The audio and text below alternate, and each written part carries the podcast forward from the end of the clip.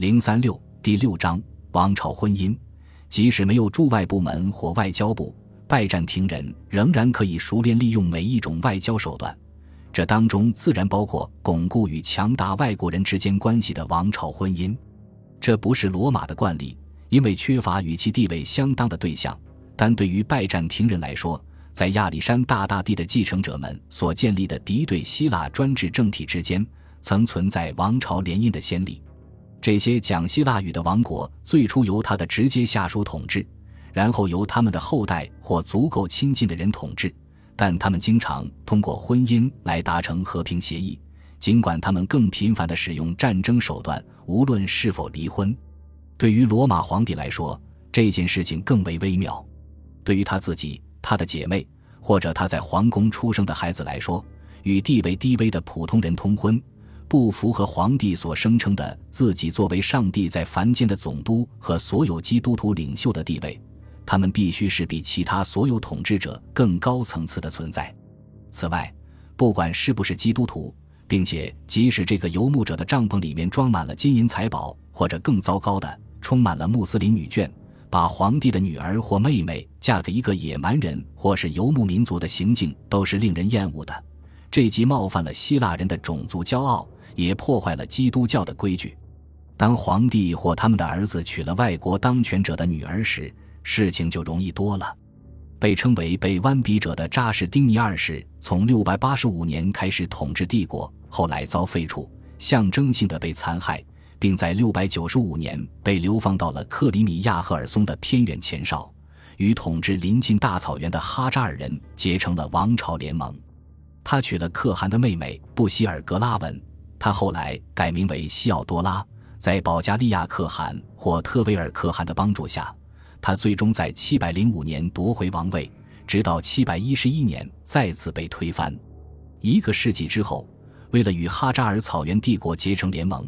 对抗阿拉伯穆斯林，后者被他们分别抑制于边境。利奥三世安排他的儿子兼继任者君士坦丁五世与可汗的女儿结婚，该女儿名为艾琳，因此君士坦丁五世的儿子和其继任者利奥四世被称为哈扎尔人。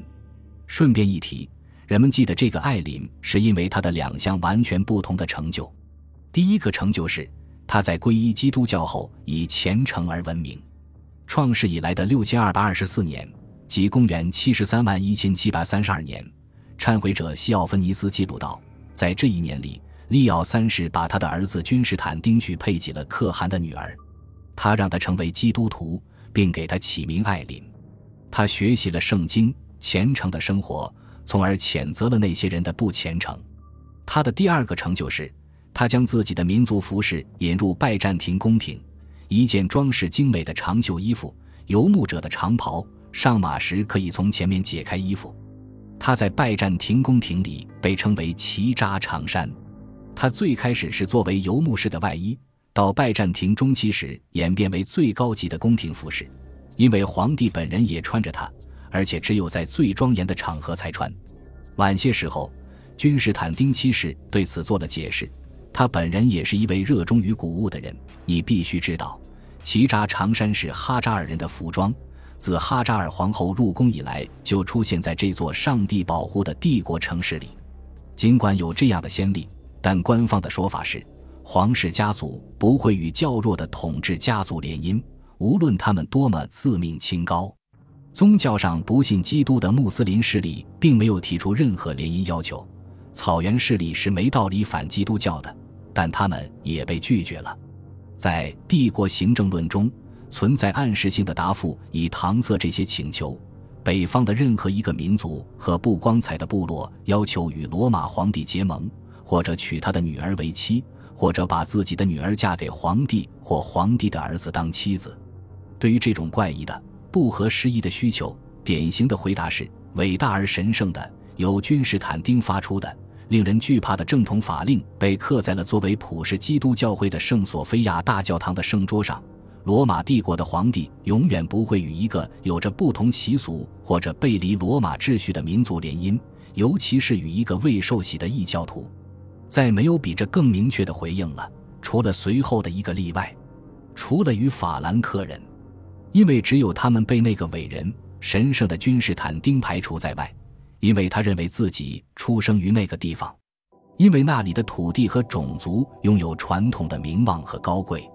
这完全是谎言。君士坦丁从来没有留下过婚姻方面的指令。无论如何，他出生在莫埃西亚苏比利尔，而法兰克同盟则出现在莱茵河下游。但虚构内容确实证明了王朝与西方最强大力量的结盟是正当的，即查理曼大帝和他的后裔。后来的东法兰克王国在十世纪随着奥托王朝的执政演变成了德意志王国。七百八十一年。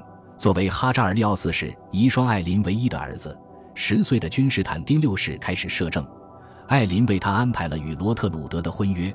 她是查理曼大帝六岁的女儿。查理曼大帝当时仍然是法兰克国王，虽然还没有像在八百年那样被加冕为皇帝，但他已经是西欧许多国家的统治者。这两个帝国之间至今还没有什么明显的摩擦。但随着查理曼大帝仍在扩大他的势力范围，并在意大利日益活跃，双方发生碰撞的可能性已经相当高的。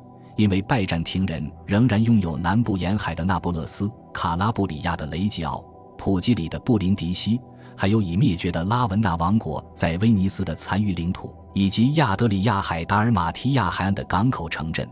尽管伊斯的利亚半岛的北部已经属于法兰克人了，自罗马时代以来。与最强大的西方统治者建立预防性的王朝联盟，当然是需要谨慎谋划的。拜占庭人取缔了他野蛮人的名称罗特鲁德，给他取名为红，并派患者伊丽莎斯去教授他希腊语和宫廷礼仪。但在786年，当他才十一岁时，可怕而诡计多端的艾琳以未知的原因取消了婚约。至于君士坦丁六世，他被他母亲刺瞎双眼，并遭废黜。在没有王朝联姻的情况下，帝国与查理曼的关系并没有得到发展。尽管双方的战争一直到很久以后才发生。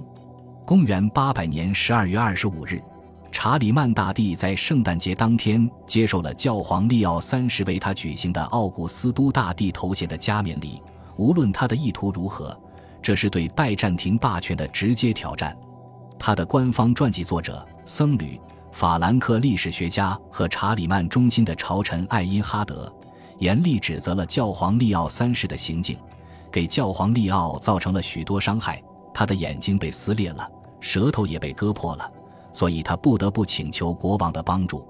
于是查尔斯前往罗马整顿教会事务，并在那里度过了整个冬天。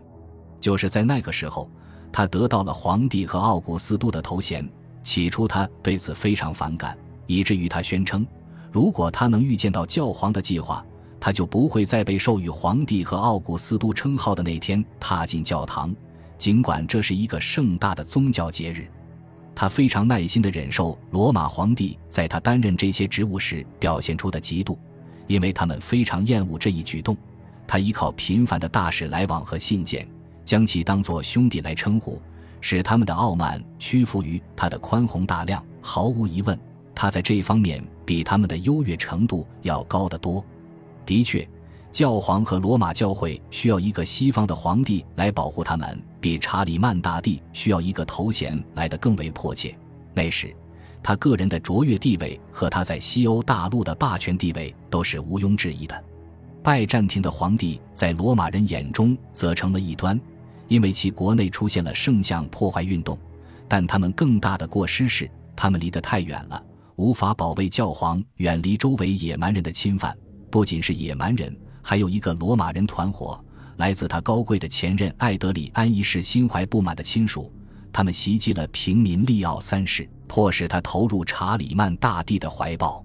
作为双方精心策划的政治活动，拜占庭人眼中的查理曼加冕礼好像是更有道理的。向法兰克国王卡鲁洛斯寻求庇护，后者对利奥的敌人实施凶残的报复，并帮助利奥恢复地位。从那时起，罗马就不得不在法兰克人的统治下偿还教皇对卡鲁洛斯的亏欠。